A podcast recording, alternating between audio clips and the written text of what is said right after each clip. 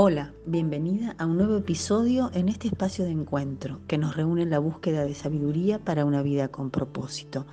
Hoy el tema gira alrededor de una pregunta que tal vez te hayas hecho más de una vez. ¿Por qué sufrimos los hijos de Dios?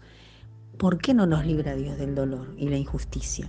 Muchas veces habrás sido interpelada por otros que quizá te echan en cara tu fe y descargan en sus preguntas su resentimiento o rechazo a la idea de un Dios que rige el universo, que es soberano, y que según muchos se muestra insensible o injusto. Quizá sea vos misma la que se inquieta al no encontrar coherencia entre la idea de un Dios amoroso y proveedor de bien para sus hijos y la realidad de un mundo que se desangra envuelto en violencia, dolor y muerte. La respuesta de Dios es contundente. Sí, Dios es amor. Él es la suma del amor, la bondad, la justicia, la salud y la gracia. Todo esto y mucho más, porque Dios es inasible, nuestra mente no puede contenerlo. Solo que hay que algunos condimentos en la historia del mundo y de la humanidad que ciertas personas parecen desestimar o ignorar. Desde el momento mismo en que la humanidad eligió y elige desconfiar de la palabra de Dios y prefiere escuchar otras voces que lo alientan a ser ellos mismos su Dios, todo en el mundo creado cambió radicalmente y lo que fue pensado para bendición y comunión devino en maldición y separación. la primera consecuencia evidente del pecado es el miedo que provoca la separación de Dios, y de ahí deriva la soledad y el vacío espiritual del hombre. Y la segunda es la separación entre los humanos. Y esto podemos leerlo en el libro de Génesis, en el capítulo 3. Desde entonces el mundo está bajo el maligno. Pero es en ese mismo instante que aparece la promesa de un Salvador. El mismo Hijo de Dios vendría y vendría a cancelar la deuda de los hombres para con Dios, pagando el precio de su rebelión por puro amor. Y así a través de la fe en Jesús, cada criatura tendría la posibilidad de elegir volver a ser hijo de Dios y tener acceso a la comunión con el Padre. Es el mismo Jesús que miles de años después, habiendo cumplido su misión y antes de regresar al Padre, advierte a sus seguidores que tendrán aflicciones en el mundo a causa del maligno. Pero Él dice que confiemos, así como les dijo, porque Él ha vencido al mundo. Y esto mismo vimos también en el Antiguo Testamento, sufrir a los profetas, sus enviados, envueltos en situaciones de tremenda injusticia y dolor. Sabemos que hay violencia y sufrimiento en todo el mundo y que los creyentes, los que amamos a Jesús y lo seguimos, estamos en el mundo y no seremos preservados de la aflicción. Sin embargo, hay para nosotros una bendición y una promesa que lo cambia todo. En la Biblia encontramos que hay propósito en las pruebas. Dios permite el sufrimiento como medio para nuestra santificación.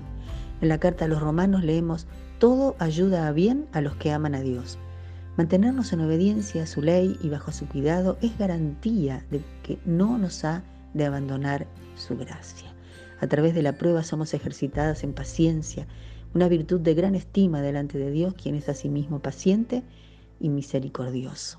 En la carta a los Corintios, en el capítulo 10, el verso 13, leemos que no nos dará Dios una prueba que no podamos soportar. Cuando estamos en Cristo tenemos la salida. Y más aún, porque Dios nos dará, además de la salida, la victoria. Siempre nos sacará a victoria. Como lo hizo con Abraham, con José, con Daniel. Tantas historias leemos en la Biblia. Él obrará con poder para ser glorificado. Hoy se llenan auditorios que predican la prosperidad material y una vida sin padecimientos. Sin embargo, cuando vamos a la palabra de Dios nos encontramos con historias de vidas trabajadas, afrontando pruebas, escasez, castigos terribles que pusieron a prueba a los siervos de Dios en diferentes momentos y circunstancias. Y estos hombres y mujeres, entrenados en el dolor, fueron instrumentos de vida en manos del alfarero. El Salmo 91, 15 y 16 nos alienta con la promesa de la presencia de Dios con nosotros en la angustia. Muchas veces, en medio de la prueba, nos asaltan dudas acerca de la bondad de Dios y de sus buenos planes para nosotros. Nuestra debilidad nos arrastra a la incredulidad, al abatimiento. Nuestro entendimiento se oscurece, no pudiendo ver a Dios en medio del dolor. Creemos que Él nos ha abandonado. No podemos oír su voz ni percibir su presencia. Nuestro corazón pecaminoso se niega a aferrarse a la promesa que leemos en Isaías 43.2, por ejemplo, que dice que aunque nos parezca que nos ha dejado solos, Dios siempre está. En la primera carta de Pablo a los Corintios, en el capítulo 4, verso 17, leemos que las aflicciones nos llevan de gloria en gloria y nos permiten conocer a Dios de una forma que no habíamos conocido. Se trata de verlo y amarlo de otra manera. Job es el mejor ejemplo de ello. ¿Qué cosa más injusta a los ojos de los hombres que lo que le pasó a Job? Sin embargo, luego de pasada la prueba, él exclama, de oídas te había oído, pero ahora mis ojos te ven. Es un misterio que no podemos explicar cómo el dolor obra en nosotros de manera misteriosa y santa cuando nos entregamos confiados a su obrar. En la prueba, su poder y su amor nos sostienen, mientras late en el corazón la esperanza que descansa en su promesa de que un día seremos eternamente consolados. Podemos leer en el Apocalipsis, en el capítulo 21 y verso 4, ya no habrá dolor, ni angustia, ni enfermedad, ni muerte, porque todas las cosas de la tierra habrán pasado para siempre, y entonces estaremos en su presencia, donde hay plenitud de gozo eternamente.